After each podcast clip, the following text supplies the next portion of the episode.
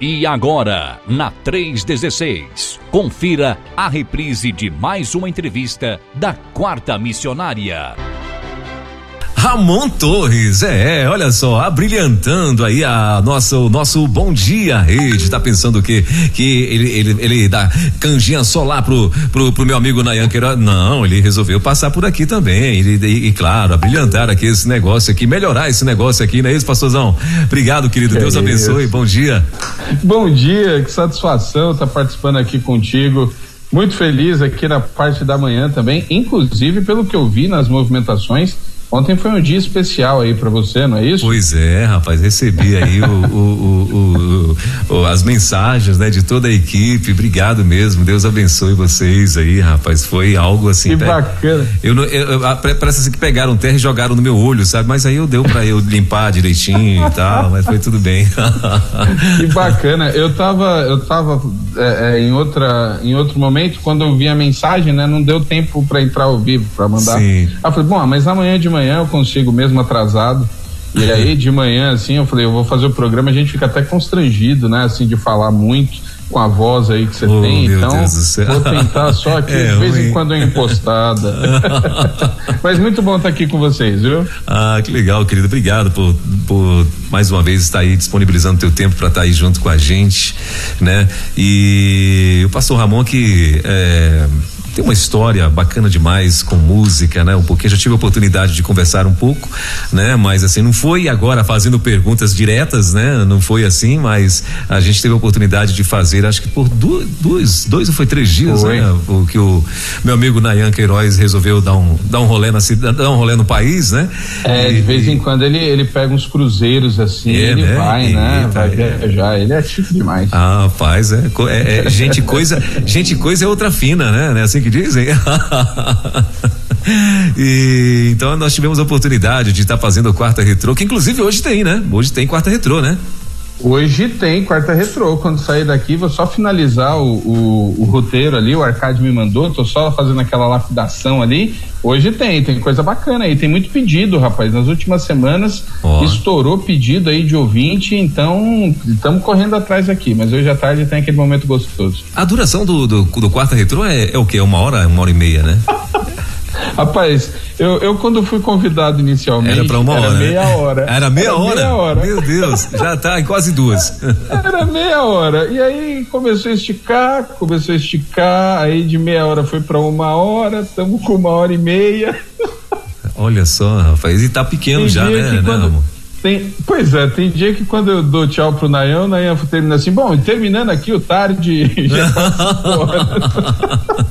Meu Deus. Mas tem sido muito gostoso, né? É, muito bom rapaz. ver a interação, o pessoal participa mesmo, isso é muito legal. É, inclusive quando os ouvintes, a gente pergunta aqui, né, para os ouvintes quais os programas ou quadros, né, que eles gostam bastante e tal, não sei o que, e sempre citam o Quarta Retrô. É, é um dos ah, campeões ah, mesmo aí de audiência. O Quarta o quarta retrô mexe com a nostalgia, né? Sim. Então, ainda mais quando a gente fala de música, que tem muito essa questão, nem todo mundo se identifica com a música do tempo presente. Sim. Né? Claro, os anos vão passando e a gente fica meio preso ou, ou, ou carrega aquela época que a gente consumia mais. Então muita gente fica ali meio perdida nas programações e quando vê um canal que que faz você voltar no tempo, lembrar de coisas como conversão, é, momentos difíceis, momentos alegres. Então isso mexe muito com a gente. Eu, toda vez que estou pesquisando as músicas aqui, já teve programa que eu chorei. É, é, assim, a música faz a gente viajar, né? Que legal. E, e Ramon, não sei se você concorda comigo, mas parece que a galera da, da década de, de que nasceu, né, em 70, 80, parece que é mais melancólico, não é? Parece que gosta mais, né, desse, desse negócio do retrô mesmo aí, não é? Eu não sei se é impressão minha ou é porque a gente está vivendo esse momento agora. então, é eu, eu até brinco às vezes com os meus filhos, é, nossa, eu não sei que tipo de música que vocês vão escutar na época que vocês estiverem buscando é, é, é. conteúdo antigo, né? Uhum. Porque você tem uma questão de fato de que clássicos, né? Assim, você tem muita coisa boa produzida uh, nessas décadas que você falou. E de modo geral, do final dos anos 90 para o início dos anos 2000, a gente entrou num momento. Sempre, sempre existiu música descartável, sempre teve, uhum. né? Mas parece que a gente está numa época assim que de fato você tem dificuldade. É tanta exposição que quando você você lembra de uma música de 70, mas se eu falar, ó, me diz aí um, uma música, um sucesso de 2020, você vai ficar perdido. Na, é. Fica difícil de marcar. Então tem a ver com isso também. A, a, as gerações elas vão se apegando a, ao que passou assim, né? Então eu é. não sei, é difícil você achar um clássico, uma música que você continue cantando com tanta é, é, engraçado isso, é, dá é. estudo, é. inclusive. Pois é, não é? Olha aí que legal. E, e a gente, assim, tem. E, e assim, são várias músicas, né? É, músicas quando você ah, era criança, músicas quando você ah, adolescente, né? Ah, músicas quando jovens, né? Ah, e assim, e cada, cada, uma, cada uma dessas épocas das nossas vidas a gente eh, sempre eh, claro. lembra, né? E são, tem músicas marcantes claro. e tal, e é bacana demais. Mas, é, eu vi até ah. esses dias, só, só para finalizar esse sim, eu sim. vi esses dias numa entrevista e o entrevistado falou assim: olha, os grupos, as músicas que você escuta, mais ou menos ali dos 16, as bandas que você escutar dos 15, 16 até os 25, você leva para a vida. Você Sim. vai escutar em qualquer época da sua vida, porque foi ali aquele, aquele momento que realmente fixou. Uhum. Né? Então eu falei, aí eu fui fazer um teste comigo mesmo, né? Eu falei, o uhum. que, que eu vi? É, realmente essas bandas eu escuto em qualquer época ali, as minhas playlists. Então é, é, é a época que marca né, a personalidade ali. Que legal. Musical. Que legal, que bacana. Gente, olha, hoje o nosso papo com, aqui no, na, na, nossa quarta missionária é com o nosso querido Ramon Torres, né? Que já faz parte aqui da família 316 e, e hoje vai estar conversando com a gente. Ele que apresenta por enquanto, pelo que eu tô vendo, vai ser por enquanto, porque eu acho que esse negócio vai ter que aumentar, não sei o que é que vai virar aí. Mas a quarta retrô pode virar aí uma semana retrô, de repente, né? Então. calma, calma. o Nayan que tem pique, eu já pra fazer a quarta misericórdia. então, é, é, ele está aqui junto com a gente hoje, né? É, também como um missionário, né? E, e, a gente vai conhecer então um pouquinho do nosso querido Ramon Torres. E uma das primeiras perguntas, sabe, Ramon, que a gente costuma fazer aqui aos nossos missionários, né? Uma das primeiras perguntas é como é que começou? Como é que foi a tua conversão, meu irmão? Você já veio, você nasceu em berço evangélico ou nasci, como é que foi? Ah, legal. Nasci, nasci. Eu até brinco, né? Porque de fato é, as questões com a música é que acabaram ganhando literalmente aí o Brasil, né? Mas eu não sou ministro de música, gente. Eu sou pastor, pastor mesmo, igreja local. E eu tenho a alegria de ter nascido num lar evangélico, num lar batista, inclusive, né? Meus pais é, e vem o berço aí da minha avó Uh, e eu, a, a, minha conversão, ela foi na infância. é, eu não tenho, até brinco às vezes com os jovens, eu não tenho um testemunho para contar de uma vida completamente errada que foi consertada. Porque eu nasci na igreja e sempre fui é, é, muito dentro, assim, eu não tive um momento de, de, de rebeldia. Mas eu tive um momento em que eu entendi que eu precisava ter é, a minha decisão pessoal Uhum. E eu lembro, lembro bem assim, eu tô com 42 anos, eu sei que parece mais. mas... eu sei que parece mais, é a vida. É. Mas eu lembro bem, porque eu tinha ali por volta entre 6 e 7 anos, mas eu, eu tenho uma memória muito vívida, porque foi no chamado cultinho. Né? A turma aí sabe que as igrejas, até as congregações, é, hoje tem vários nomes aqui na igreja que, que eu pastoreio, o nome é Conexão Kids, né? Você tem é, é, a questão infantil, mas na época era cultinho, era o momento que as crianças saíam. E eu lembro da professora, a, a, a Débora, e ela e ela estava dando aula com flanelógrafo, que era uma ferramenta muito antiga, utilizada. Você tinha lá as toalhas, né? Uhum. As figuras eram recortadas, e aí você tinha os, os panos de fundo e tal. E eu lembro bem dela falando, dando aula e ela deixando bem claro. Era até baseada naquele livro Sem Palavras, que era com a questão das cores. É. E eu lembro dela falar assim que o nosso coração ele era preto pelo pecado e que Jesus tinha morrido e que nós precisávamos tomar uma decisão. E naquele dia eu levantei minha mão. Eu tinha, eu não tinha nem sete anos. E eu me, eu, e a minha decisão realmente foi ali né, num, num cultinho, numa congregação, era uma igreja bem pequenininha. Hoje é a Igreja Batista Boas Novas, no Grajaú, mas é, foi, foi como criança, literalmente. Que legal, que bacana. E, e o teu chamado, assim, como é que você de repente descobriu que você teria um chamado, né, para estar pastoreando. Antes, eu, eu, acredito que antes de você uh, vir ser pastor mesmo, né, de, de igreja, de, de, congregação e tal, que todo mundo é, inclusive eu também pensava que você era músico, né? Eu vim, vim descobrir depois, né? Que eu achei que você era músico mesmo, vivia mesmo da música e tal, né? Aí depois que eu é, que eu fiz a que eu fui entender, né? Falei, mas peraí, mas o Ramon mora em, em mora em Timon, né? E até onde eu sei ele é paulista, né? Então assim aí que eu fui fazendo a, as as é. a, os ajuntamentos das coisas, das pistas, né? Para descobrir aí e então aí entendi que, que que você está ali é, também numa missão. E mas me conta, como é que foi esse teu chamado? É uma curiosidade também, acho que de muitos ouvintes. Eu tive, eu tive, uh, como eu falei para você, eu sempre fui muito dentro da igreja e eu sempre fui muito aplicado. Então uhum. eu era daquela turminha mesmo assim de, de, de fazer as leituras, EBD.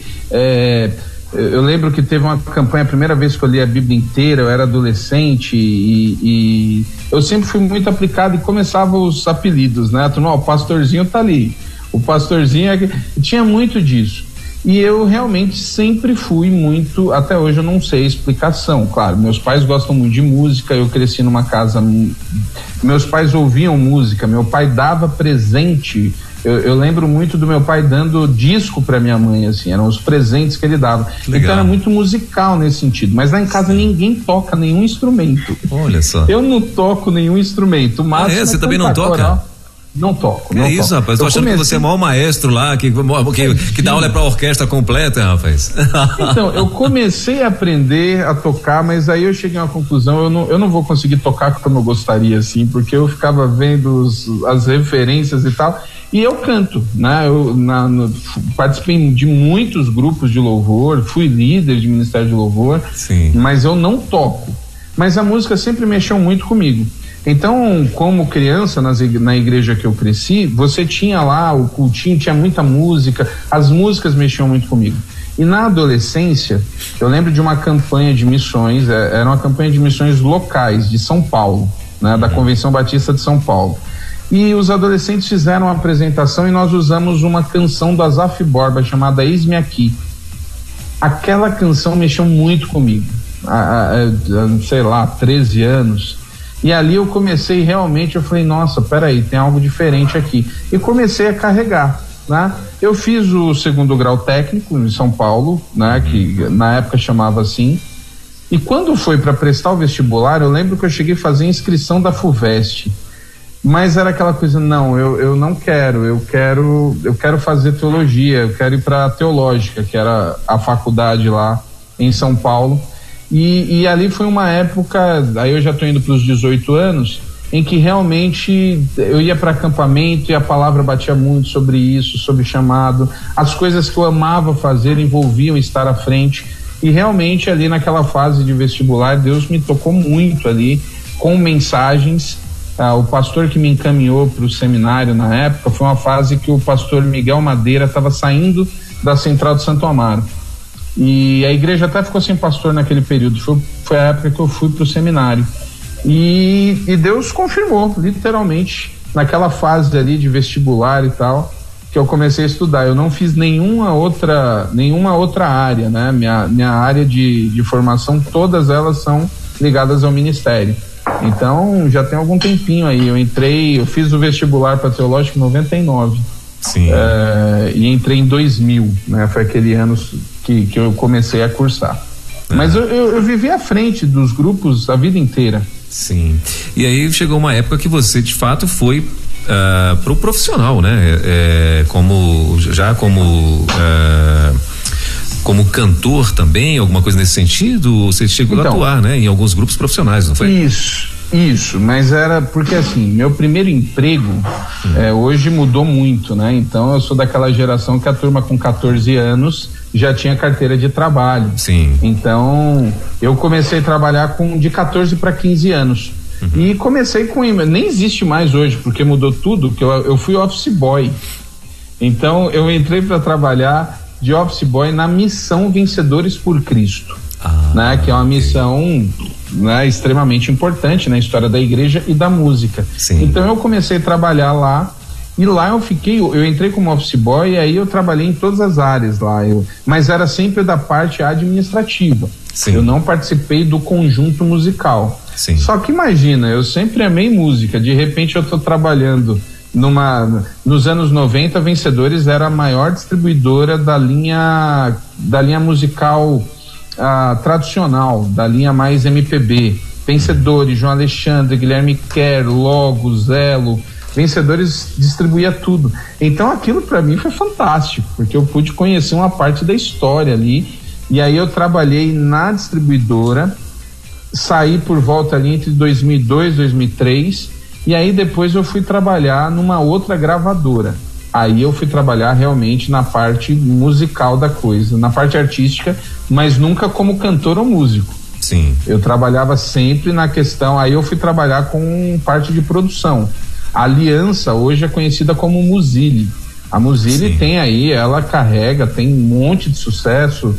A, a Júlia Vitória estourou o Além do Rio Azul é, pela Muzili. Né? Então, assim, eu tra- aí eu comecei a trabalhar em projetos maiores, mas nunca cantando. Só que eu sempre fui apaixonado. Então, assim, antes do ministério, eu passei 10 anos trabalhando no meio musical cristão. E Sim. foi por isso que eu conheci tanta gente, tanta música, eh, tantos grupos. Eu, eu vi eh, eh, muita coisa boa surgir. Eu lembro do dia que eu descobri o Diante do Trono, antes do Diante do Trono estourar, né, na primeira distribuição do Diante do Trono em São Paulo. Então eu tive esse privilégio. Eu vi o Wiener chegar no Brasil ali, montamos a primeira, a primeira a primeira tiragem do Vem Esta é a Hora, eu lembro bem, assim, a gente montando e depois as coisas viraram sucesso nacional. Então eu tenho essa experiência, mas isso foi antes do Ministério. Né? Eu Sim. me formo em 2005 ah, e eu fico dois anos trabalhando como meu trabalho secular me sustentava e eu era líder de adolescentes na Igreja Batista Monte das Oliveiras em Santo André, na divisa com São Caetano. Em 2007, Deus muda minha vida completamente e aí eu vou pro Nordeste e aí muda tudo. Aí eu saio do meio musical e vou pro Nordeste, onde eu inclusive sou ordenado e assumo o meu primeiro ministério. Aliás, nunca mais voltei para São Paulo. Estou aqui até hoje. É, que é precisamente em Timon, não é isso? Isso, hoje eu estou em Timon. Quando Sim. eu saio de São Paulo em 2007, eu vou para Curimatá, Ah, que é interior ok. do Piauí. Sim. Uma cidade, uma cidade bem pequena, com 11, 12 mil habitantes. É, e eu vou para lá não para pastorear. Eu Sim. saio da aliança e aí, ao invés de ir. é, é, meus pais em 2000 foram morar em Santa Catarina, eu fiquei em São Paulo. Eu até brinco que eu digo que eu sou uma pessoa tão legal que não fui eu que saiu de casa, foi minha casa que saiu de mim, né? Me deixaram. Me deixaram, né? Falei, a gente precisa resolver a situação do Ramon, vamos embora. Brincadeira, meu pai foi trabalhar. Já que ele não sai, saiu, né? Exatamente, já que ele não se toca, vamos todo mundo. Meu Deus, tá aí, ó, uma boa aí, ó. Você tem um menino dentro de casa que já passou dos, dos 16 aí, ó. Pronto, faz isso aí. ó. Muda, né? Não, brincadeira. É brincadeira, foi, brincadeira. Foi uma época assim bem doída, né, de separação. Mas quando eu saio eh, da empresa, ao invés de ir para Santa Catarina, eu resolvi passar um tempo com a minha avó. A minha avó mora até hoje em Curimatá. Ela é ouvinte Ah, da 316, olha participa legal. do Quarta Retrô. Ela já está indo aí para 95. Que legal, qual é o nome dela? Dona Iná. Iná, legal. Ô, Iná, dona Iná. Iná Torres. Iná é, Torres, Minha avó. legal. Eu acredito que elas estão ouvindo. Minha, minha mãe está de férias e está com ela lá em Curimatá. Elas devem estar escutando o programa. Que legal, Ah, Deus e- abençoe a vida de vocês. Eu vou para passar um tempo, assim, eu não, eu não vou Sim. pro ministério.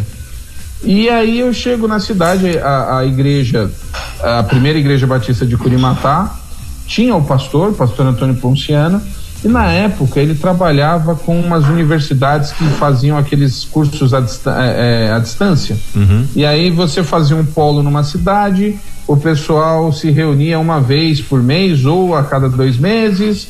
E, e você tinha, foi uma época que o MEC é, é, aprovou esse tipo de ensino. E ele Sim. tinha um monte de turma na área de teologia. Até hoje eu não entendo por que, que o MEC é, é, liberou naquele, daquela maneira. E ele tinha professor para todas as matérias, só não tinha para as matérias de teologia, porque não tinha formados ali, né? Sim. E eu comecei a dar aula nessa área, que é um negócio que eu gosto muito. E aí, rapaz, com um tempo depois, o pastor acabou saindo lá da igreja, ele foi para outra cidade, a igreja ficou sem pastor e eu comecei a ajudar lá a igreja, né? Comecei a, a, a, pregar lá nos cultos. E o pastor interino, depois de uns meses, chegou e falou assim: Olha, a igreja quer te fazer um convite. E assim, eu não era nem ordenado. Aí eles pediram meu concílio, fiz o concílio, fui ordenado, assumi a igreja, fiquei por volta de sete anos lá, é, em Curimatá. E depois sim eu vim para Timon, em 2014. Legal. Mas para o Sudeste eu nunca mais voltei para morar. Olha só. E então, para Curimatá, é, não foi nada assim planejado, foi algo não. que aconteceu. Você foi morar com a, tua, com a sua avó, não é? E então e as coisas aconteceram naturalmente por lá. Acho que congelou aqui a, a, o sinal do Ramon. Acho que não, deve deve ter dado uma desestabilizada no sinal da internet lá. Ah, bom, mas são 10 horas e 37 minutinhos. A gente está conversando com o nosso querido pastor Ramon Torres, né? Que logo mais às duas da tarde, a partir das duas da tarde, vai estar junto com o Nayan Queiroz, trazendo opa. pra gente. Opa! Trazendo pra gente aí a quarta retrô. Eu perguntava, Ramon, não sei se você chegou a ouvir minha pergunta. É, então as coisas aconteceram naturalmente. Você planejava, não, não de lá de Curimatá, mas você é, já planejava no teu coração de de fato assumir aí um, um, uma igreja e tal? Mas eu, eu, eu respondendo a tua pergunta, não foi nada planejado. Definitivamente sim. não. Mas você Na, né? tinha no coração a, de ser pastor, de ser pastor de uma igreja e tal? Sim. Ou não? Ah, sim. Tinha, eu tinha, eu tinha, eu fui líder, é, cheguei inclusive a, a, pensar na possibilidade, me apresentaram algumas possibilidades ali na época, uhum. mas é, eu acabei indo para lá sem aquela questão de vou ser o pastor. Tanto porque eu peguei, eu assumi uma igreja, a, as cidades pequenas, uhum. elas têm uma realidade muito dura e as igrejas não são grandes, inclusive. Sim. E a, e a igreja, quando eu começo a ajudar, a igreja está num cenário muito difícil. É uma cidade pequena, a Igreja Batista, apesar, né, o pessoal fala muito de PIB, mas lá eu brincava que era assim, era a primeira e única igreja batista da cidade, só tem uma, né, por cidade ali. E era, e era um trabalho era muito Piúbe, complicado. Né? A, a Piúbe. Piúbe. É, a Piúbe. é, e eu lembro que eu falava com a minha mãe, assim, eu falei, mãe, me ajuda a orar, a igreja precisa de um pastor e, e precisa, olha, velho, trabalha aqui, tem muita coisa para fazer, para reativar. E a mãe brincava e dizia: Meu filho, eu acho que Deus já mandou o pastor aí para a igreja. Aí eu falava para minha mãe: falei, Mãe, de jeito nenhum, mãe, aqui precisa de um pastor e é experiente, com muitos anos de, de ministério. E as coisas foram acontecendo mesmo, Deus foi confirmando. É, e, e, foi algo ali, foi uma história assim incrível, no sentido das coisas que nós conseguimos fazer ali na, na região. Inclusive, nasceu um polo lá do seminário de Teresina. Hoje, quem pastoreia a igreja de Curimatá é uma pessoa que foi formada nesse polo é, é, quando eu estive lá. Eu fiquei muito feliz, inclusive. Ele tomou posse agora em janeiro. Então, porque assim, era uma. A cidade ficava a 800 quilômetros da capital. Né? A cidade de Curimatá ficava a 800 quilômetros de Teresina. Então, você imagina, um jovem que é vocacionado, ele não tem a, a oportunidade de não foi que nem eu fiz, ah, eu vou trabalhar, eu trabalhava o dia inteiro para estudar à noite uhum. no seminário. Você não tem opção, você não tem um mecanismo bacana assim de capacitação. Então nós fizemos, isso tem dado muitos, muitos frutos ali na região. Nós temos algumas igrejas com pastores já formados lá na, formados na região. Hoje o, o presidente da Ordem dos Pastores da Convenção Batista é, piauiense, ele é formado lá, ele foi formado lá no polo em Curimatá. Então foi, uma, foi algo assim que Deus foi conduzindo. Né? A, a minha vinda para Timon também, eu, eu tava, eu cheguei a participar de um processo de sucessão no Tocantins. Olha eu só. nunca imaginei, eu nunca imaginei que eu viria para a região de Teresina, né? A Memorial já era uma igreja completamente diferente do que eu estava. A Memorial é uma igreja da região, uma igreja grande. E eu falei, imagina, né? Eu, tô aqui, não, não, não vai dar certo, não, não vou. E recebi o convite assim e, e vim, né, para conhecer direito ali a questão ministerial. Já conheci a igreja, foi uma igreja que me abençoou muito em processos de formação, eh, que eles faziam muitos cursos, muitas atividades e eu conheci a igreja assim. E nessa brincadeira também, ó, já estou desde 2014 aqui. Então Deus ele literalmente leva. Que legal. São experiências aí que a gente vai passando, mas muito intensas e abençoadoras. Muito bem.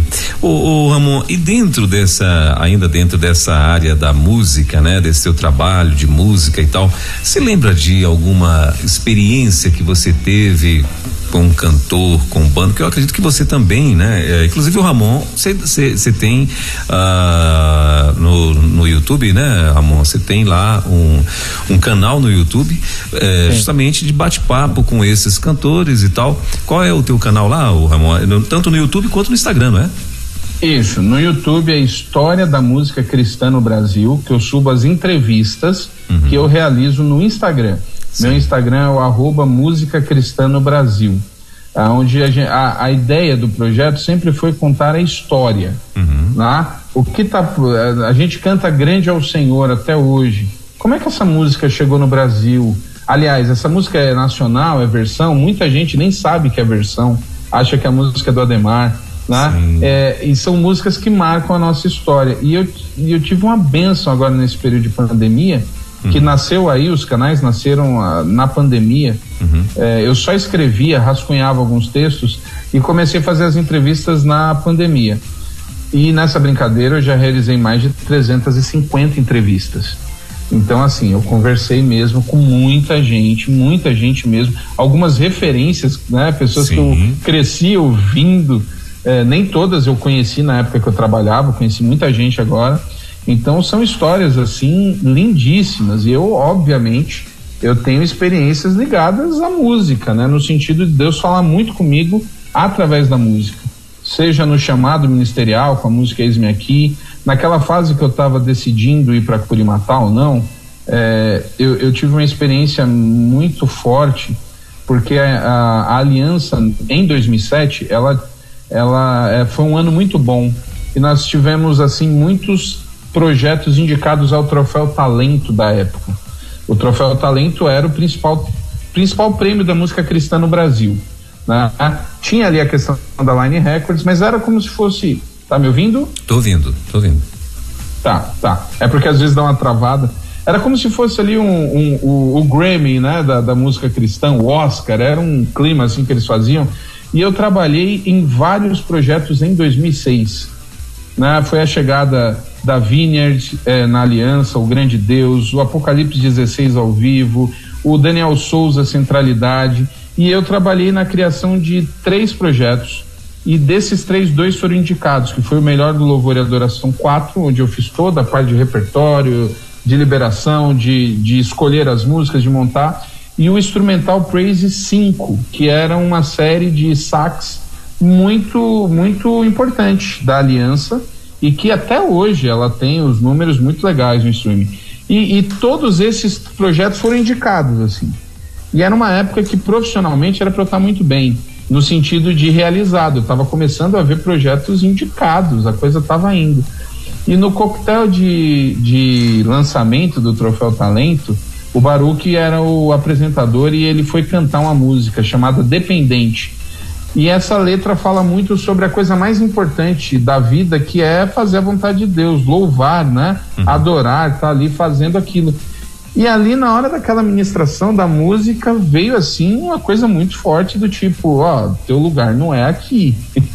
não te chamei para cá. Aquilo foi uma experiência assim que eu eu levantei na metade do, da, do evento e fui embora, eu fui para casa. Meu Deus. Foi tão forte ali, Deus falou tão forte comigo no sentido de que não foi para isso que eu te chamei, que eu fui para casa assim completamente desnorteado, né? Até aquela coisa assim, Senhor, não brinca não.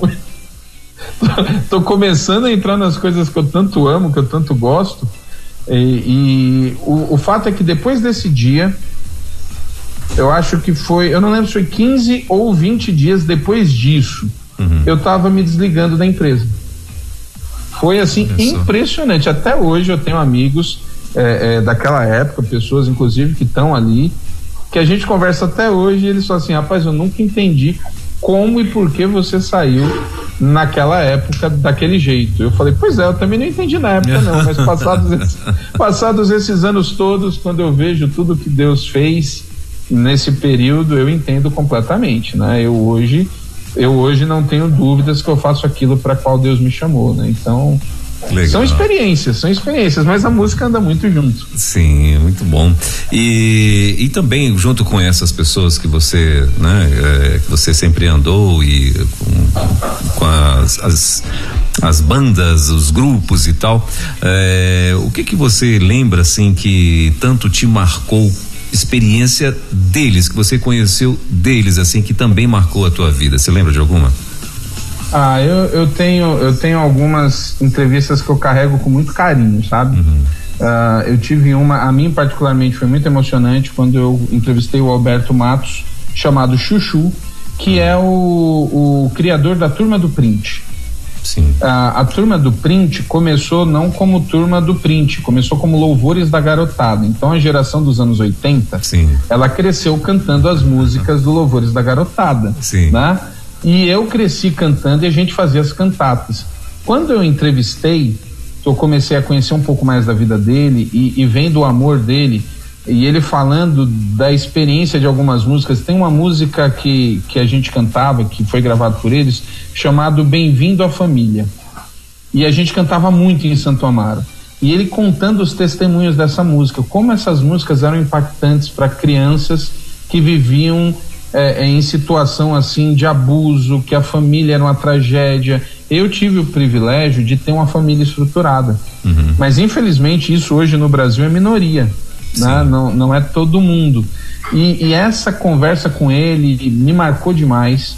Eu fiz, eu fiz três entrevistas com a Zaf todas elas o Azaf é o que fez a música do meu chamado, eis-me aqui. Sim. E ele contando sobre a, a, experiência que ele teve na composição da canção A Cada Manhã, que é uma canção dele muito bacana dos anos 90, e ele falando ali, porque você. A música é o texto bíblico, né? A cada manhã as misericórdias do Senhor se renovam e tal. Mas quando ele conta que ele, que ele compôs essa música com a filha dele acidentada, sem eles saberem como as coisas iriam acontecer, naquela rotina de hospital, de remédio, de insegurança, de ansiedade, e ele compõe, né? E ele faz aquela música, aquilo ali também marcou muito. Então, o que eu percebi, até conversando ontem, né? Eu tava fazendo uma live com um rapaz que está começando, mas que é muito bom. E, e eu falei com ele sobre essa questão. Os grandes clássicos, eles não são clássicos porque seguiram uma estratégia de marketing, de melodia, de como puxar, né? Como os hits fazem. Os grandes clássicos na música cristã, eles são acompanhados de experiência com Deus. Não é à toa que as músicas atravessam as gerações. Foi uma experiência que Deus usou para transformar numa música para alcançar milhões de pessoas. Então, nossa, foi eu chorei em várias lives. Tem um monte de entrevista que eu me acabo chorando. Então, faz parte aí. Muito legal. Que legal. É, e, e Ramon, você ainda há pouco você tocou no, no, no assunto, você falou da Júlia Vitória, né? Foi a Júlia Vitória que passou também, teve uma experiência, né? Que até hoje a gente vê como virar, virou até meio que um, um, um memezinho na internet, né? E tal. Eu não sei se foi ela mesmo, eu acredito que sim. Ah, que ela fala, ela vai participar de um um desses desses concursos de vozes aí isso, e tal, né? Isso. É, então. E, e aí ela vai participar e lá um, um, um desses da, do pessoal do da, jurado, da, né? dos jurados e tal, ele ele reserve, ele resolve ali detonar com ela, né? E tal. Aí ela pega, vira para ele assim como fez cara de profeta para ele, você vai me ouvir, eu tocando numa rádio, eu cantando numa rádio, ele, vou não, aliás eu vou, se você comprar uma rádio e tal. E hoje tá aí a, a Júlia Vitória, né, arrebentando aí no Brasil. E experiências assim como essas, você é, lembra de mais alguém que você conheceu lá no passado e que hoje, né, isso virou até a, a, como se fosse uma curiosidade, né? De repente o cara hoje está aí arrebentando, mas lá atrás, quem é que você, que de repente você conhece que teve experiências Olha, assim também? Tem um caso muito interessante e engraçado até, que envolve, uhum. por exemplo, o Juliano Som. Hum. O Juliano Som, ele é coreano, né? Ele é, é, descendente ali. É. E o Juliano Som, ele, ele estudou, ele é da minha turma da teológica. Sim. E, e, e naquela época, na, a teológica recebia muitos coreanos. Os coreanos sempre eram muito reservados. Sim. Questão até de cultura. Cultura. E, e tinha hora que eu ficava impressionado, porque assim, tinha aula, porque eu sentava, eu tinha o Juliano e tinha um outro chamado Sangue. O Juliano era muito, muito reservado, tanto que, assim, eu, eu, eu, até tinha esquecido que ele era da turma, porque ele não interagia, ele era muito tímido e não marcou, né? Mas, assim, você assistia a aula do lado deles, então eles escutavam a aula em português, a versão da Bíblia que eles usavam era em inglês, e eles escreviam na língua lá, no, em coreano. Coreano, meu Deus. Simultaneamente. Caramba. Era um negócio que eu ficava olhando assim, eu falei, gente, esse negócio aqui, até brincava com a turma, falei, ó, essa turma aqui, esse pessoal, a gente vai ter que depois orar, que é um tem bando, algo estranho. É um bando de ET, né? esse pessoal não é muito normal, não. E, e, e, muito tímidos. O Juliano, em especial, extremamente tímido. Sim. Ainda em 2007, é, começou, ele, ele, ele entrou para música e, e, lançou o primeiro projeto. E o primeiro projeto do Juliano, assim, tanto que a maioria das pessoas não conhecem, não vendeu, não vendia. Uhum. É, de jeito nenhum, era um negócio que não tinha. E eu passei um tempo desconectado, porque eu estava focado no ministério, internet, uhum. muito, muito ruim. Eu, eu fiquei mesmo por fora. Quando eu volto a ter contato e pergunto ali por volta de 2012, uhum. né? Eu, eu vou a São Paulo e tal, e, e vou conversar, vou na Aliança. Aí eu, eu pergunto, e aí, o que, que tá fazendo sucesso? Que que, tá? aí ele falou assim, rapaz, lembra do Juliano? Aí eu disse, até falei para ele, não. lembrava. Sim. Pois é, rapaz, hoje o Livres é, é algo que tá aí, subiu e que se destacou de maneira incrível. E quando você passa a olhar a história e vê, inclusive, tudo que o movimento representou e representa, inclusive no Nordeste, né, toda a questão social, toda a questão, e eu vejo isso, eu participei de impacto, eu, eu conheci aqui, né, ele pregou, inclusive, na, na, na memorial. Você diz, não é à toa, né? Foi muito importante esse, essa maneira como Deus conduziu. Então, o Livres com o Juliano foi um grupo assim que no começo ninguém ninguém fazia e uma pessoa que também teve um sucesso assim assustador, porque não fazia, foi o, o Regis Danese. O Regis Sim. Danese até chegar, até chegar na, na canção da, da Entra na Minha Casa, lá, na do Zaqueu, Sim. rapaz, teve muito álbum antes ali, e ele era um que ninguém comprava, ele não era um negócio assim muito difícil e de repente é era o Regis Danese que era, que era, só compositor, não era o. Ele era da época do pagode, ele foi do Só para Contrariar. Se eu não Sim. me engano, é o Só para Contrariar, isso. Mas ele foi, ele, ele, era, ele chegou a ser músico também do Só para Contrariar? Ele era, era, músico, ele não ah, era, ele não era o cantor, mas ele era músico. Naquela época, aqueles grupos de pagode, eles subiam no palco, tinha uns 12, Tinha né? 12, é verdade. Você, até isso. hoje você não sabe quem era então, quem lá, né? Exatamente, ele tocava, não lembro que instrumento, mas ele foi sim. Agora ele ah. tinha muita composição. É, eu lembro dele como então, compositor e tal. Isso, teve uma época que ele era assim do, do top 3 de direitos autorais no Brasil, porque ele tinha muita composição. Sim. Mas ele, para estourar na, na, música cristã, assim, para se destacar, foram muitos anos. A música cristã tem algumas é, particularidades. Sim. Né? É diferente do, do secular. É muito diferente do secular em algumas coisas. Que legal. Uh, agora, o, o, Ramon Pastor, né? É, primeiro, por que que você foi para a cidade da tua avó? Assim, uma pergunta que você fica à vontade para responder. Tá. Eu, eu fui pra, é, era realmente vontade de, de estar um tempo com ela, porque eu era muito apegado a ah, ela. Sim. Aí na minha infância, ela volta para a cidade dela, ela se aposenta e volta a morar e aí eu passo a ter, assim, um, é, é, tempo de férias com ela. Uhum. E não era todo ano que eu ia. Ah, então, quando eu decidi, inclusive eu estava há vários anos sem ir no Piauí. Né? Eu fui em 2007, eu estava há quase cinco anos sem ir no Piauí. Então eu realmente quis. Na época Você tinha um projeto com... da. Tava com quantos anos? Tá me ouvindo? Tô vendo, tava com quantos anos? Ah, tá. Na 2007 eu, eu fui pro Piauí, eu tinha 26 anos. Sim. Tinha 26, 26 anos. Sim. Porque eu, eu, faço aniversário no final do ano, né? Eu sou da geração de 80, mas eu sou de novembro, então é, é, tem essa questão. E a UESP tinha muito polo no interior e na cidade de Curimatá tinha um polo da UESP. Aí, como eu te falei, minha formação é toda na área ministerial. Sim. Na época eu falei, ah, eu vou para lá, de repente eu até passo em algum concurso, algum curso e estudo, né? Eu estava uhum. solteiro, eu não tinha assim é, grandes amarras nesse sentido. Então foi a minha avó. Eu fui, minha avó e o vô, né? Os dois, é, é, o vô também estava lá. Então eu fui para passar um tempo com ela mesmo e literalmente ver assim o que o que viria. E ali Deus, não, você não vai para o UESP não, você vai assumir a igreja aqui. E eu assumi a PIB de Curimatá. Que legal.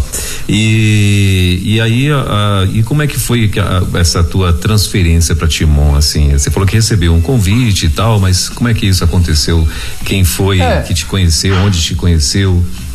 Eu já tinha, eu já tinha entendido. Os trabalhos em cidades pequenas eles têm algumas características e uma das características é aquela questão de que você está o tempo todo recomeçando. E eu hum. vou dizer por quê as pessoas elas vão embora, os jovens vão embora cada vez mais cedo. Numa cidade de 10 mil habitantes, não é simples. Você está sempre. É, é, as, passei pela experiência umas três vezes. Você monta a estrutura, né? Você monta ali as coisas, os, os ministérios, as coisas todas. De um ano para o outro, você perde todo mundo. A liderança inteira vai embora. Vai trabalhar, vai estudar e, e, e, nós tivemos um trabalho muito grande ali numa reconstrução, inclusive literalmente reconstruímos o templo, é, é, é, fizemos todo um trabalho e quando aconteceu, acho que pela terceira ou quarta vez, de literalmente ter que recomeçar no sentido de pessoas, de, é, é, de remontar os ministérios, hum. eu, eu cheguei ali à conclusão, eu tive, eu falei, Senhor, e comecei a pensar, eu ainda sou muito novo no sentido de se eu continuar mais tempo aqui, eu não saio mais daqui, assim, eu vou ficar. Né? Você cria a raiz, a raiz aprofunda. E eu, e eu tinha aquilo de que não, não, não era. Eu, eu queria experimentar, inclusive, eu queria outras coisas. E ali eu coloquei diante do Senhor, né? Sempre aquela questão, Senhor, eu estou entendendo que meu tempo aqui, o que eu podia fazer eu já fiz, né? E eu, o secretário executivo da Convenção Batista Piauiense na época, ele era dessa igreja, ele era da Igreja Batista Memorial. E nós ficamos muito amigos. Tanto que ele deixou bem claro, inclusive, da preocupação dele de que eu saísse do campo, né? Ele falou: não, eu não quero que você saia de Curimatá, porque não é simples a questão de pastorear, de, de outro pastor ir para lá. E aí ele Deu mais uma travadinha aqui, faltando dois minutinhos para as 11 horas. Nós estamos conversando com o nosso querido pastor Ramon Torres né, que está hoje participando especial, especialmente, né, aqui na nossa quarta missionária, a gente conhecendo um pouquinho da história do nosso querido pastor, né, que é uma pessoa totalmente envolvida com músicas, inclusive apresenta aí a história da música, que é um canal dele no YouTube, né, e aqui na rede, toda quarta-feira também, ele está com a gente ao vivo com o Nayan Queiroz na quarta missionária, é, que vai ao ar aí todos os dias a partir das duas da tarde. Uh, e hoje, inclusive, teremos né, a quarta missionária com Ramon Torres. Uh, teve uma instabilidade na internet dele, vamos ver se a gente consegue a reconexão, né? Até pra gente caminhar aí pro finalzinho desse bate-papo. Acredito que vai voltar aí já já, né? Acho que tinha dado uma, uma, uma tava meio instável a, a internet dele. E mas a gente vai ver se a gente consegue retomar aqui. Olha, uh, um minuto, né? Um minutinho só faltando para as 11 horas. Aliás, acabou de virar um reloginho pontualmente na nossa capital, 11 horas, né? Nós estamos então aqui com o Ramon, Ramon Torres no, no, no nosso bate-papo da nossa quarta missionária de hoje, né? E ele aqui, claro, uh, matando algumas curiosidades que tínhamos a respeito do ministério dele, né? Da vida dele, eh, dessa, desse, desse envolvimento com música, né? Mas a gente ainda tem ainda algumas perguntas a fazer ao Ramon e mas de repente deu um probleminha na internet, a gente está retomando aqui a conexão com ele. Ô Ramon, e aí, deu certo, né? tá me ouvindo? Rapaz, hoje tá difícil aqui, o negócio de manhã complicou. Você tá me ouvindo? Tô, tô ouvindo, tá, agora deu, tá, tá, tá ok. tá, vamos lá, enquanto não cai de novo, vou, vou só falar. foi através do pastor Milton Monte, Sim. que hoje está na Junta de Missões, inclusive Sim. trabalhando ali é, com a carreta. Ele tem alguns projetos, aparece. Ele é convidado pela junta para ir trabalhar na junta. Ele sai da convenção e vai para a junta. Uhum. E o pastor Marcos Abreu, ele ele fica sozinho e aí eles então vão atrás de mais um pastor para trabalhar é, na questão dos ministérios. Era uma igreja muito maior. A Memorial nós temos hoje na casa de 400 membros. E Curimatá, o, o nosso sonho era chegar em 100. Uhum. Era, era a nossa meta, né? Projeto 100 e tal. Então era uma realidade completamente diferente. Aí o pastor Marcos, ele me conhece porque eu faço a mesma turma de mestrado que ele. Uhum. É, abre uma turma de mestrado em Ministério do Servo de Cristo em Teresina e eu faço parte. Eu conheço o Marco. E aí o, o, o Marco me convida, né? Ele pergunta do interesse e aí eu venho conhecer e, e, e realmente Deus abençoou muito ali a questão. E em 2014 eu chego, o pastor Marco acaba saindo em 2015, ele, ele começa um, um, uma nova igreja, né? Tem ali um projeto e ele, e ele começa a Igreja Batista Restauração e eu fico na memorial sozinho.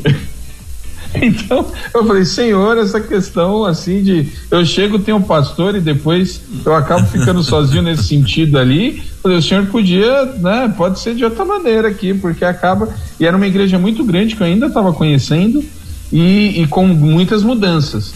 E, e, nossa, intenso, mas assim, muito abençoador. É, é algo que me faz muito feliz. Tem coisas aqui realmente incríveis. Meus filhos se adaptaram muito bem. Né? A minha esposa aqui no começo meio assustada, né? A turma toda acostumada com a cidade pequena. E aí chega aqui tudo muito grande, tudo muito intenso. A esposa mas hoje, graças conheceu, a Deus. A esposa você conheceu em São Paulo ou aí, ou, ou aí no Nordeste? Ah, Curimatá. Ah, em Curimatá. Conheci, então... conheci em Curimatá, Dona Nívia Gama. Opa, tá certo. Foi, aí ela era foi foi em Curimatá, apesar dela ser paulistana, mas nós nos conhecemos em Curimatá, coisas que Deus faz. que legal, que bacana. Uh, e, e amor, aí me conta, é, aí você quando depois que você assumiu a igreja é, lá em Timon, Timon tem quantos habitantes, hein? Mais ou menos. Timon é, Timon é grande, Timon deve estar ali na casa de 180, 190 mil. Ó, oh, eita, então. É grande? É, e, é, e, e Timon é colado com, você sempre fala isso, é colado com Teresina, né? Colado, eu tô a 10 minutos do, do aeroporto, do centro, é, é, é colado.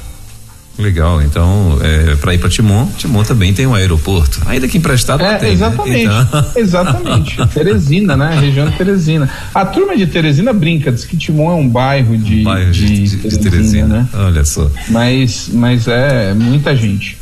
E como pastor, uh, o que, que se lembra de experiência, né? Assim, com pessoas, com famílias que marcou a tua vida, Ramon, tanto lá em Curimatá quanto em Timon? Ah, em Curimatá, em Curimatá foi um processo muito de reconstrução. Uhum. Né? Isso é muito forte. É, nós tínhamos nós tínhamos em Curimatá uma família muito importante no sentido de que o, os batistas chegaram no Piauí pela região do extremo sul. Os americanos chegaram lá na cidade de Corrente. Sim. É, a, é a igreja é a igreja mais antiga lá em Corrente. Ela deve estar com 116, 17 anos. Uhum. Ah, e então foram muito importantes ali de como o evangelho foi chegando, os relatos dos missionários que chegavam nos aviões pequenos, iam de cavalo na cidade e tal, tal, tal. Então algumas famílias foram se convertendo. E, e a família Guerra lá tinha uma representante muito querida, que era a doutora Estelita médica importante da cidade, tinha sido prefeito inclusive, e ela se reconciliou na época que eu voltei, que eu assumi o ministério lá. Uhum. E ela se reconcilia e ela e ela vem com muita vontade, ela trabalha, ela vai para trans, ela ela via, ela participou de duas trans na região. Ela ia, ia com a equipe, ficava lá, evangelizava de rua, ela tinha saído da questão política. E em 2012, ela sofre um acidente terrível e ela falece. Meu Deus. Né? E aquilo foi um negócio assim muito intenso foi um choque para a igreja e para a cidade. Uhum. E ali foi um momento muito forte ali, porque eu lembro assim de, de orar ali, falei, Senhor, eu estou pedindo gente e o senhor leva uma pessoa que tanto me ajuda aqui. Eu tive uma crise muito séria ali. Meu Deus. E, e Deus trabalhou no meu coração nesse sentido, né? De que o que a igreja precisava, ela tinha e que Deus não ia desamparar. E foi muito forte, aquele foi um momento muito grande. E justamente depois de, da partida dela, ah, os filhos, o filho dela de Brasília, ele, ele chegou perto da igreja, ele disse: A minha mãe estava vivendo aqui e eu quero ajudar vocês a, a, concretizarem sonhos que ela tinha. E aquilo foi uma resposta de Deus muito grande ali para mim nesse sentido. E foi uma experiência muito forte que a gente passou ali é, de reconstrução. E aqui na Memorial, eu, tem um negócio que me deixa muito feliz aqui, que são os batismos os testemunhos, sabe? Uhum. Eu sempre digo que é, é tudo um milagre. Acompanhar a chegada de alguém na igreja, o processo de conversão e a mudança é um milagre, né? não faz sentido. E eu tenho o privilégio nesses anos, assim, eu batizei literalmente famílias inteiras então são momentos muito especiais que eu carrego com muito carinho, Sim. né? De batizar mãe, pai, filho, é, de acompanhar primeiro chegar um e depois chegar outro. Semana agora, semana passada, chegou a mãe de um jovem que falou assim: olha, meu filho está vindo para cá, a vida dele mudou e eu quero isso para mim, né? Meu Deus. E, nossa, foi um momento assim, não é nem no culto, né? É aquela Sim. coisa mesmo no gabinete ali. Então são momentos muito especiais, né, que eu trago com alegria. A gente tem aqui experimentado e, e estamos também igreja multiplicadora, toda essa fase do nascimento dos PGMs, das lideranças, a dor de cabeça que dá, né? A, a correria, mas a correria, é satisfatório, né? né? É satisfatório você ver as pessoas trabalhando, as pessoas tendo a vida transformada.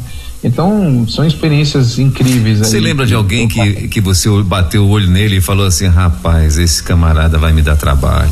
Isso aí vai ser pedreira. Você lembra de alguém assim que marcou tua vida, não? Rapaz, em Curimatá nós tivemos um, um, uns jovens, um, uns meninos que chegaram lá de um projeto que nós fizemos, uhum. é, que, que a gente olhava e falou assim, esse negócio aqui vai ser complicado, né? mas se converteram, alguns saíram, mas ainda hoje mantêm contato comigo, então foram foram embora, né? Foram para Brasília, por exemplo. Você é de Brasília? Você tá em Brasília? Eu tô em Brasília, é. Tá em Brasília, né? Tem uma turma que tá em Brasília. E aí em Brasília vai mas mantém o contato. Agora tem outros aí, inclusive da época que eu era líder de adolescentes. Uhum. É, tem um, inclusive, que eu literalmente converso todo dia com ele. Eu lembro dele chegando na igreja, todo tímido, família complicada e hoje está aí correndo atrás das coisas dele, alcançando os projetos, ele me manda quando ele consegue, né? Continua firme no Senhor. Legal. Então tem, hoje eu tenho aqui, tem, tem líderes aqui que, que eu vi chegarem na igreja, que hoje eu vejo na época da campanha de missões, da paixão que, que falam. É muito legal, muito legal. Legal. Agora voltando, Ramon, rapidinho, a gente já está caminhando aqui para o finalzinho do nosso bate-papo, mas uh, como é que surgiu, né? Você até começou a falar ainda há pouco, mas depois você acabou indo para outro lado, mas eh, como é que surgiu o, o, o, teu projeto de músicas na, na internet? Foi na, na pandemia, né? Que, que começou isso daí, não? Na pandemia, na pandemia. Sim. Eu escrevia textos porque quando eu fui para Vencedores, Vencedores é muita história, né? Vencedores tem ali um negócio impressionante. E eu eu gosto de história, né? Uhum. Literalmente, da matéria história, eu sempre gostei disso. Então, em Vencedores, eu conheci muita coisa da história da música. Na Aliança, eu conheci muita coisa de cenário musical, que eu não fazia ideia. Desculpa. Quando a gente está em, em, São Paulo, por exemplo, a gente tem a ideia de que o que acontece em São Paulo acontece no Brasil inteiro. E não é Sim. é assim. São Paulo vive numa bolha. né? Tem coisas ali que a gente acha que o Brasil inteiro conhece, ouve, não é assim. Quem manda no Brasil culturalmente falando é o Rio de Janeiro. As coisas do Rio de Janeiro é que, é que vão para o Nordeste. Então, na aliança, eu fiquei sabendo disso, eu, eu descobri isso. E eu acabei, por gostar de história, eu sempre linkei muitas coisas. Comecei a fazer textos falando sobre isso. Na pandemia, assim, na segunda semana, fechou a primeira semana. Na segunda semana já bateu o desespero. O que, que eu vou fazer? O que está acontecendo? né? Como assim? Porque você até, não, vamos fazer isso, você faz, monta ali a agenda, mas não sai de casa, não vai para canto nenhum, não tem. Aí começaram, aí um dia, aí explodiu, né? Acho que com cinco, seis dias de pandemia, esse negócio de live explodiu. Sim. Tô, virou uma febre. Aí eu comecei a ver esse negócio, comecei a acompanhar algumas pessoas. Eu falei, rapaz, eu vou, eu vou, vou falar aqui. Vou, é, eu não sabia, eu nem tinha Instagram direito, eu não sabia mexer no Instagram. Aí abri, eu fiz, eu lembro, eu fiz duas lives sobre história, no, sem roteiro, sem nada. Eu abri a câmera e falei, ó, vou começar a falar sobre as coisas aqui. E começou a aparecer gente para ouvir. Olha só. Aí eu falei, olha, tem gente entrando. E o pessoal interagir e tudo mais. Aí, quando eu terminei a segunda, é, uma, um amigo, uma pessoa chegou e falou assim: por que, que você não chama alguém para conversar sobre isso? Já que você conheceu tanta gente. Aí eu falei, nossa, aí eu, eu não sei fazer nem sozinho, veja lá com uma pessoa. Aí eu comecei a amadurecer a ideia e convidei o Fábio Sampaio, que era vocalista da banda Tanlan do Rio Grande do Sul, mas que está em São Paulo num projeto solo, ele está na Sony e ele gosta muito de história. Eu conheci ele aqui, ele falando sobre história da música. Entrei em contato com ele, falei, eu falei, ó, tô pensando em fazer uma live para falar de história da música. Aí ele topou na hora, falou, eu faço, bora. E o Instagram tem uma vantagem, porque você faz uma live e o convidado, ele entra e o Instagram mostra para todos os inscritos, mostra para o perfil Sim. do convidado. Eu comecei a fazer live, eu tinha 100 inscritos. Olha só. Aí o Fábio, o Fábio aceita, o Fábio já sei lá com quantos mil inscritos. É, e aí entra, né, uma turma e o pessoal gosta. E começa a comentar. E ele falou que tinha sido legal. E aí, assim, eu falei, ah, então vou tentar outro. Vou tentar. Aí eu chamei o Daniel Souza, que eu conheci na Aliança. Sim. Tá? O Daniel topou, o Daniel que fez Corpo e Família. Aí, da segunda para terceira, eu não comecei a falar da música, da história da música, eu comecei a falar da história do convidado. Então foi assim que o formato foi acontecendo, né? Falei assim, é muito mais interessante nesse sentido, porque senão a coisa vai ficando repetitiva. Sim. Então ficou assim aquela questão de cada convidado vai narrar a sua própria história e aí a história tem a participação na linha. E aí uma porta foi abrindo a outra, assim, né? E, e eu fui, eu teve no auge da pandemia, teve dia que eu fiz três lives assim. E eu fui descobrindo pessoas com histórias assim incríveis que nunca tinham dado uma entrevista contando a própria história. Olha só. Então eu fiquei impressionado dentre, com isso. Dentre essas histórias, você até falou aí já, né, do, do próprio Daniel e, e outras Sim. pessoas, mas assim, uh, dentre essas histórias, qual outra assim que você acha que te marcou muito, que você uh, sempre, né, que você tem hoje guardado assim como uma das histórias que marcou muito nessa, nesses bate-papo teu aí, além da do Daniel, do Azaf? Ah, eu eu tenho, por exemplo, o Paulo César do Logos Sim. Rapaz, com ele foram assim, foi uma luta para conseguir a primeira, né? Muito difícil, até porque teve todo o processo da esposa, né, que faleceu na pandemia. Sim. Não foi Covid, mas ela faleceu na pandemia. Então eu demorei muito para conseguir. Uhum. Mas quando eu consegui, tanto que eu fiz, ele foi o que eu mais fiz, eu fiz cinco lives com ele. Bacana. Porque é uma história incrível, né? Sim. Mas assim, a primeira live ele fala só do grupo Elo. Uhum. E os testemunhos dele ali, como as coisas aconteceram, como as coisas foram indo, aquilo foi assim, mexeu muito comigo. Claro que tem as afetivas, né? O pessoal, eu fiz uma live com o brother Simeon do Cats Barneia e eu, eu cresci escutando. Sim. Então foi muito emocionante para mim. E é uma figura ah, também, né? Ele é uma figura, ele é uma figura. então foram conversas assim que me marcaram muito, ó. Bené Gomes, também, né? O testemunho dele do Márcio Pereira, que é do Coinonia. Uh, eu, eu fiz algumas lives que acabaram sendo basicamente as últimas entrevistas de algumas pessoas. Então eu fiz uma live com o Jadão, que era o baixista do Catos Barné, ele morreu assim um mês depois. Meu Deus. Eu fiz uma, uma live muito boa, muito impactante com a pessoa assim, a Gláucia Carvalho, que é do estilo de vida aí de Brasília, Sim. que é a compositora de Doce Nome. E ela foi uma live, assim, é, ela foi umas duas horas de, de conversa. Ela tocou, cantou, contou tudo. Ela estava doente é, e acabou falecendo também. É uma que eu levo com muita com muita, com muito carinho, muito orgulho de ter feito esse registro, porque ela também era uma que não tinha entrevista em lugar nenhum Sim. e ficou ali registrado. O Cláudio Claro também faleceu depois que, que fizemos a entrevista, ele que é do Tabernáculo de Davi, né? A, a, as canções. Agora, eu vou te falar uma coisa: teve uma live com o pastor Paulo Davi, da PIB de Curitiba. Sim. O, o pastor da área de adoração. Sim. Ele, ele, na pandemia, ele adoeceu e ele, inclusive, está na cadeira de rodas. Ele hoje está muito bem, ele voltou a tocar, mas ele teve uma fase terrível. Uhum. Rapaz, essa live com ele foi uma live assim impressionante. O testemunho dele, inclusive do que ele tem passado sobre isso. Essa é uma live que me impactou assim profundamente. Meu e Deus. ele tem é, de coisas que ninguém sabe. Ele trabalhou na produção do último disco do Leandro e Leonardo, Sonhador. Olha só. Ele tem arranjos naquele disco. Eu não fazia ideia, né? É, é, e, e muita gente que você começa a conversar que você não faz ideia dos caminhos que essa pessoa passou, né? Por onde ela andou. E o Paulo Davi falou, ele tinha uma história no sertanejo antes de assumir, antes de se tornar pastor em Curitiba. E, e é, o, o caráter, as lições, nossa, é, isso aí. Essa é uma que eu. Porque agora que eu tô subindo as lives pro YouTube.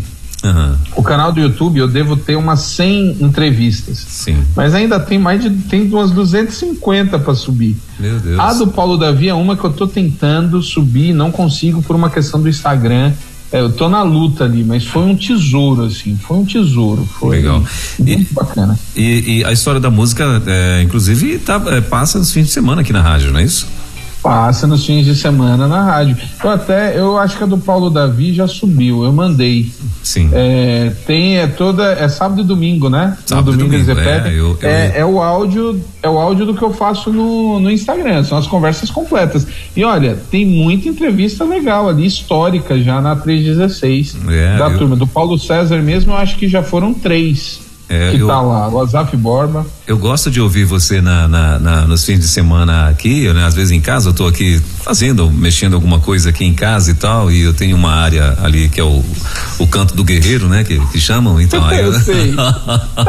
então tem esse canto do guerreiro ali e tem umas caixinhas lá e tal, e de vez em quando eu tô lá ouvindo também, e já vi muitas entrevistas, eu vi, eu acho que eu vi uma vez, ah, eu vi com, com o, o o pessoal da oficina, né? Uma, uns, uns ex aí da oficina, né? Eu vi. Isso.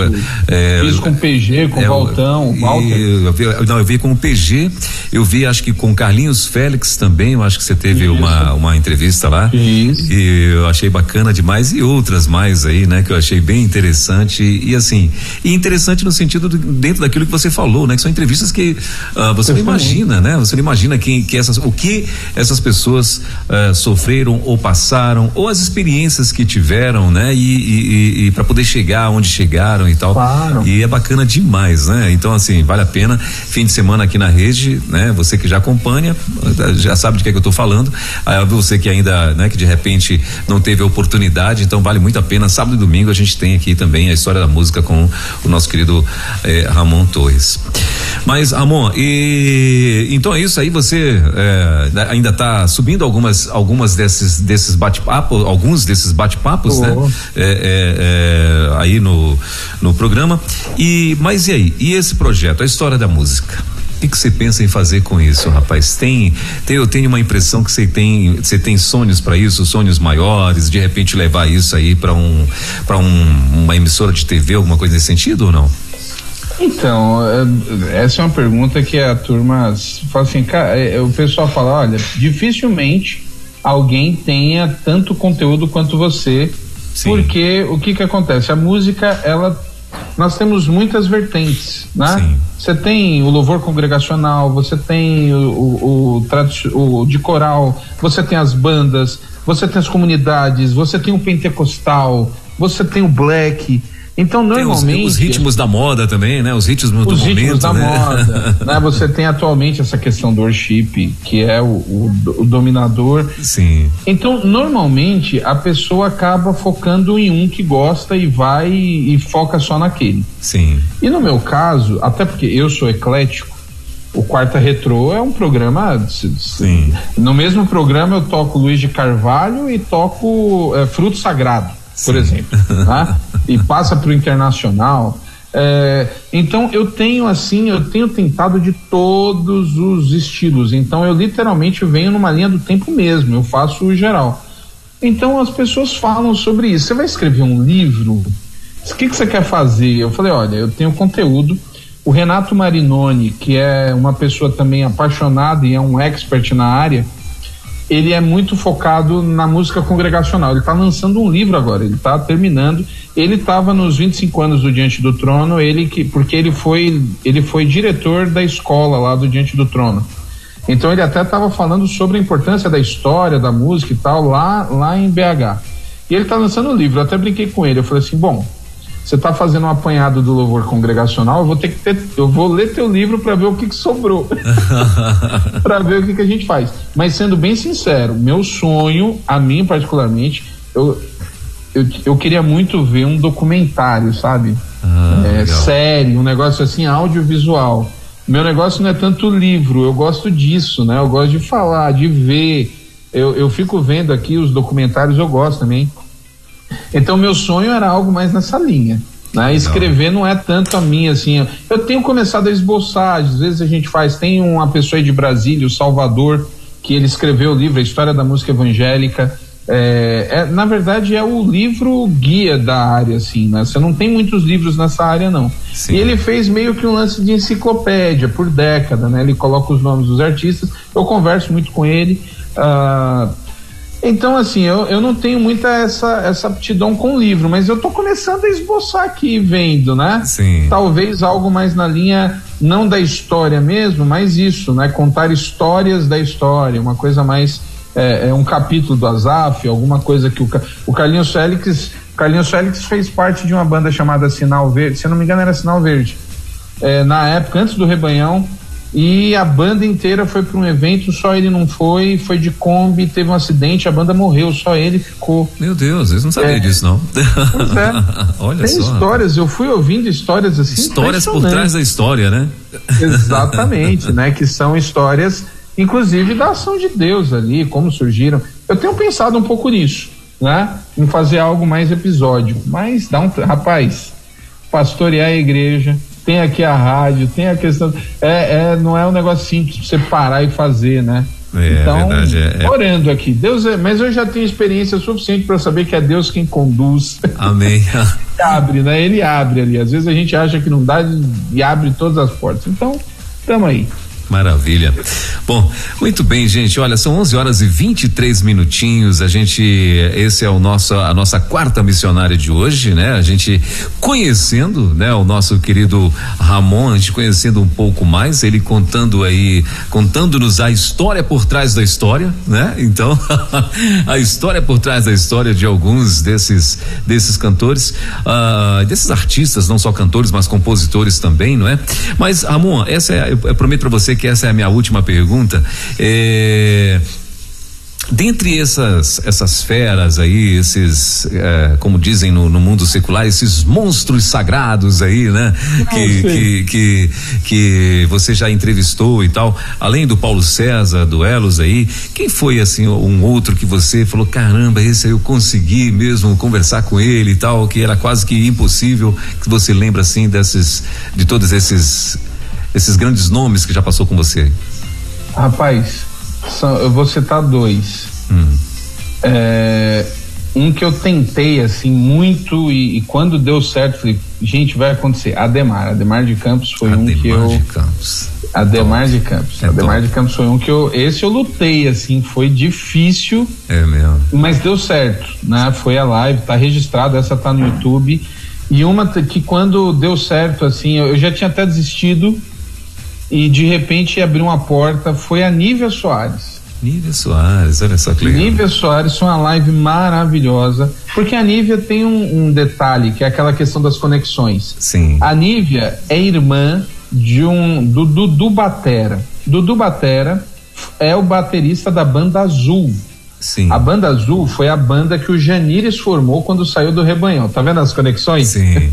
Então, então assim, eu fiz a live com ele, com o Dudu, né? Contando ah, a história. Okay. A banda azul é muito importante ali nos anos 80 e, e metade dos anos 90. Uh, e aí eu, a, a, live com ele foi muito legal, a gente manteve um contato, aí eu, aí eu falei, ó, quer saber? Rapaz, é, é, será que eu consigo fazer com a tua irmã? Porque eu já tinha, já tinha desistido, né? Porque tem alguns nomes, principalmente esses que estão em muita evidência, a Nívia continua, não é simples chegar. A Sim. pessoa que tem lá 2 milhões de seguidores no Instagram, ela não lê direct. Não Sim, adianta, ela não lê. Uhum. É, é, você não chega no WhatsApp, não é um negócio simples, tem toda uma equipe. Uhum. E aí, alguns nomes eu já entendi, inclusive, eu até brinquei. Eu falei, bom, eu já entendi que alguns nomes eu vou conseguir daqui uns 10 anos, né? Porque ainda estão muito. Mas aí ele falou: não, eu consigo. Ele, a, a, minha irmã, eu já conhecia, já sabia que a Nive é uma pessoa acessível Sim. e simples. Sim. Né? Não é todo mundo que é simples. Sim. Mas, mas ela é uma pessoa extremamente acessível e simples. E aí deu certo, demorou um pouquinho, essa questão de agenda não é simples, mas deu certo e a conversa com ela foi assim, sabe? É, é, é abençoadora. Foi um, é uma live que eu tenho muita alegria de fazer. Que o legal. primeiro o primeiro nome, hoje, hoje a coisa deu uma complicada, mas há dois anos atrás, o primeiro nome assim, grande mesmo, que fez que meu Instagram travou e tal, quando eu fiz, foi o Leonardo Gonçalves. Olha. Eu fiz com o Leonardo Gonçalves, agora bagunçou tudo, tá toda essa polêmica, ele se uhum. envolveu em muita coisa, mas eu fiz com ele ainda em 2020, né? E essa, essa live com ele deu ali, eu acho que foram quase 10 mil pessoas simultâneas, muita gente. Oh, legal. Muita gente. Então eu fiz, eu fiz uma live com a Bruna Carla que deu 20 mil pessoas, assim, simultâneas. Eu fico olhando os números, eu fico sem acreditar, né? Sim. Agora, uma outra, e para encerrar aí, que, que foi um, um que é um, um, marco, porque é uma pessoa que não dá muitas entrevistas, é o Rodolfo. O Rodolfo Abrantes. Rodolfo Abrantes. É, e eu fiz, inclusive, é, é, numa época ali, que foi a época que ele meio que se reconciliou com o Digão ali, que teve a questão com os ex-integrantes do Raimundos. Sim. E eu lembro que eu fiz a live com ele assim, ele não dava entrevista, e aí na mesma semana ele deu entrevista no Danilo Gentili e no Bial. Olha só. Aí eu falei, o que, que eu vou falar com esse homem agora? mas não deu pra. Não deu no, no, no, na história da música. Ai, ai. Nossa, mas aí na sequência e foi muito legal. Assim, ele, ele deu declarações, foi uma entrevista também que eu guardo. Depois eu fiz mais duas, assim, ele gostou tanto é, oh, nesse legal. sentido que ele lançou. Ele, ele tá lançando basicamente uma música ou duas por ano. Ele, ele tá mais pregando agora. Mas as últimas duas que ele lançou, ele falou assim: ó, quando eu lanço música, eu, eu, eu vou conversar contigo. E, e, as lives com ele são muito legais. Muito legais. Que bacana, é isso aí. Então essa tá na 316. Essa, essa tá na 316. Isso, tá. é. Eu acho que eu, eu então essa eu, você estava falando, eu estava tentando lembrar aqui de alguma coisa. Aliás, a história do, do, do Rodolfo é top, né? A experiência muito, dele, muito, a experiência de vida dele é, é, é, muito top, é muito maluco mesmo. É, eu vi, eu já inclusive tive a oportunidade de, de acompanhar uma igreja aqui, a esposa dele, né, que veio e tal para um evento aí, um evento que teve exclusivo para que era para mulheres, mas estava aberto para toda a igreja e tal. E, e Alessandra, né? Alessandra. Alessandra. E acho que é isso mesmo, Alessandra. E, e assim, marcante. É, o, o, testemunho deles é, de fato, é, é forte demais. Bom, mas muito bem. Bom, gente, olha, 11 horas e 29 minutos passou o tempo, no, o tempo não passou, capotou aqui, né? A gente é por isso. a achar que essa essa estourada de horário aí é quando eu tô, né? É por isso, é tá vendo só? É por isso que o Ramon, que o que o, o, o Nayan vai ter que entrar uma hora da tarde e sair sete da noite. Falar isso pro Nayan. Ô Nayan, meu Deus do céu. então, Ramon, pra gente encerrar aqui o nosso bate-papo, querido, eu queria que você fizesse o convite para daqui a pouquinho, né? Vocês vão estar aí às duas da tarde também. A partir das duas da tarde, né? O Nayan já vai estar por lá. O Ramon chega. Você tá chegando, você chega mais ou menos esse horário, né? Dois, dois e pouquinho. Uh... É, eu entro, eu entro, eu entro ao vivo a partir das três. Das três, né? Às mas 15 aí, horas, comigo às 15 horas. Isso, mas aí já vai fazendo aquele. Uh, já, aquele, o esquenta. O esquenta, né? E Então, é, então daqui a pouquinho, né? Logo mais, a partir das duas, Nayan Queiroz vai estar assumindo aí a tarde viva e, e, em seguida, quarta retrô, né? Inclusive ele já assume tocando músicas aí já é, é, retrô, né? E então queria que você fizesse esse convite aí pra galera que tá ouvindo a gente. Muito bem, então, ó, daqui a pouco, às 15 horas, estou com o Nayan Seleção de hoje, clássicos, né? Nós temos aí muita coisa bacana. Já dá para dar um ah, spoiler aí, não? Histórias, histórias legais, do só um minutinho que eu pego para você agora aqui. Mas eu sei que, ó, hoje tem é, Luiz de Carvalho, oh. nós temos aqui, deixa eu ver, internacional. Pera aí que eu tenho que olhar a, a, a lista aqui, o texto. Eu tinha deixado. Pera aí que a gente já fala. Tá aqui, quarta retrô. Hoje aqui em primeira mão nós temos Carlinhos Félix. Oh. Aí, ó, falamos do Carlinhos Félix. Sim. A gente tem inclusive uma música é, Cicatrizes, que é um pedido de cicatrizes, que é com o pai da, da Daniela, da Daniela Araújo, ele que canta essa música, que é uma música histórica. Som Maior, que oh. diferença faz, que é um clássico. A internacional aqui, eu acho que, deixa eu só confirmar. Ó, tem Disse Talk hoje. Disse Por isso que eu falei, a gente, Eita. um programa que vai de cicatriz a Disse Talk, meu amigo, tem de tudo. Verdade. Então tem muita coisa boa aqui hoje também, viu? Ô, ô, Banda Ramon... Atros, olha. Tem, tem música legal aqui. Ô Ramon, tinha uma menina que cantou com, com, com o Luiz de Carvalho, que eu, inclusive esses dias, acho que foi na semana passada, na, na quarta-feira da semana passada, a gente tocou uma música dela aqui, que eu acho que não sei se foi o Luiz ou foi o Igor que, que programou aqui, e depois eu fiquei até sabendo que acho que foi você que tinha enviado. Denise.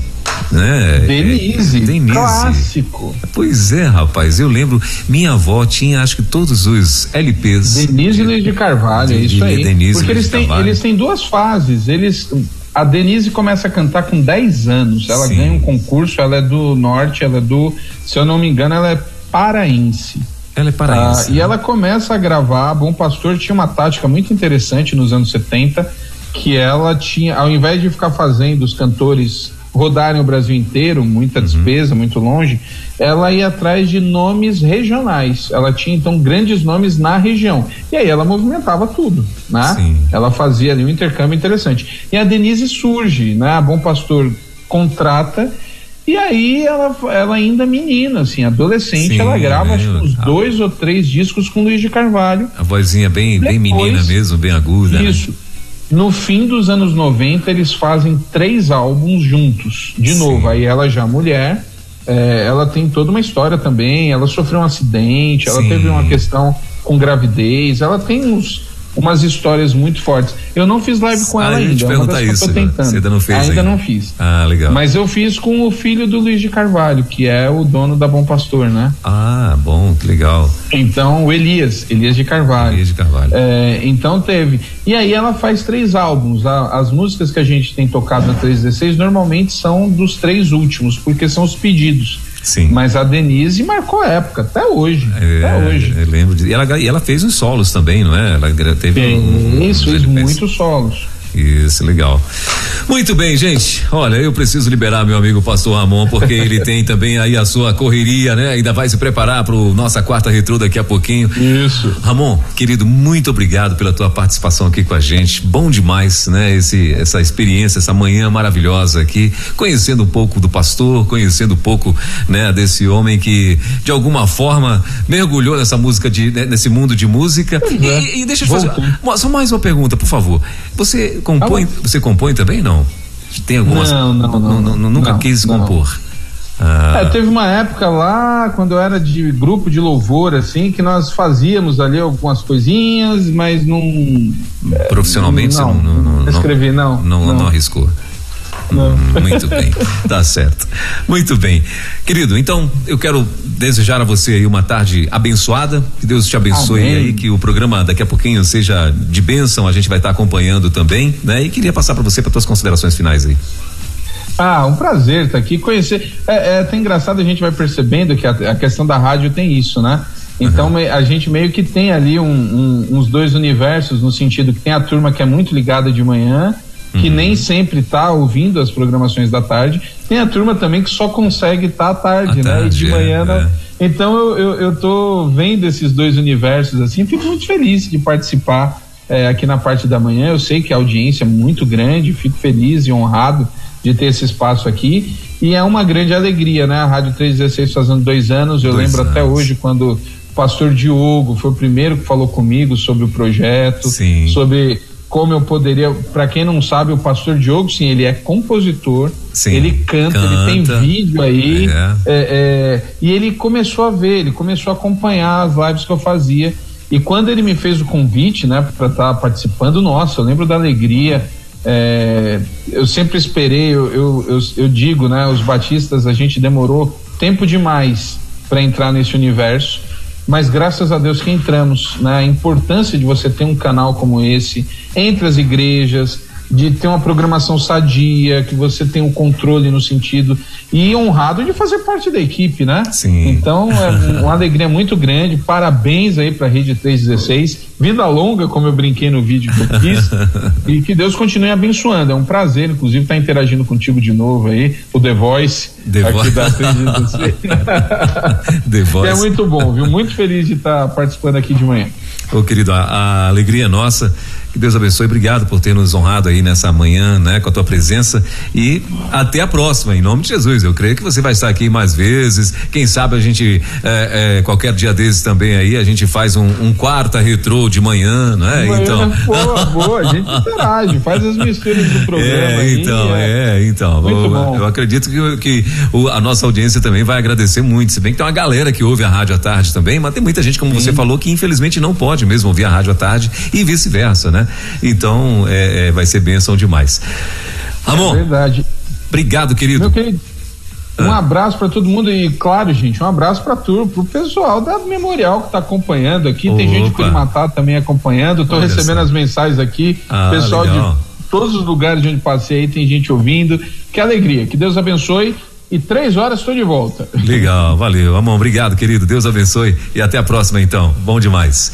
Gente, olha, 11 horas e 37 minutinhos em Brasília. Esse foi o nosso bate-papo de hoje na nossa quarta missionária, né? A quarta missionária hoje é Hoje, excepcionalmente, com o nosso queridíssimo pastor Ramon Torres, uma pessoa, uma figura muito amada aqui pela rede, pela equipe, né? E claro, por todo o, o povo que segue ele aí, né? E ó, vale a pena você conhecer o, o, canal do pastor Ramon Torres lá no YouTube, né? Então, a história da música, basta você ir lá e procurar que você vai ficar surpreso com tantas entrevistas bacanas que tem por lá, né? É, que vai muito, com certeza, edificar a tua vida, porque são testemunhos, são são bate-papos aí com cantores que, como ele muito bem falou, histórias por trás das histórias desses cantores, viu?